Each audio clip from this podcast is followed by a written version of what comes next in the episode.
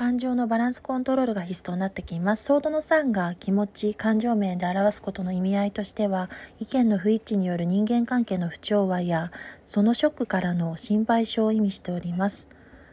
トラウマの影響を受けやすいというところです。うまくいかなくてもくよくよせず、理性と感情を切り分けて捉えることが肝心となってきます。いろいろな意見の違いをまとめられなかったり、そのトラブルのショックで立ち直れなくなってしまったりというところがありますし、考えがまとまらずに職場の人間関係に悩みやすい時です。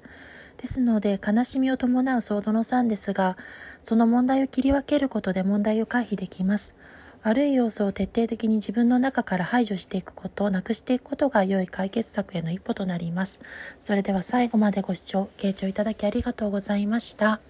感情バランスコントロールやその波を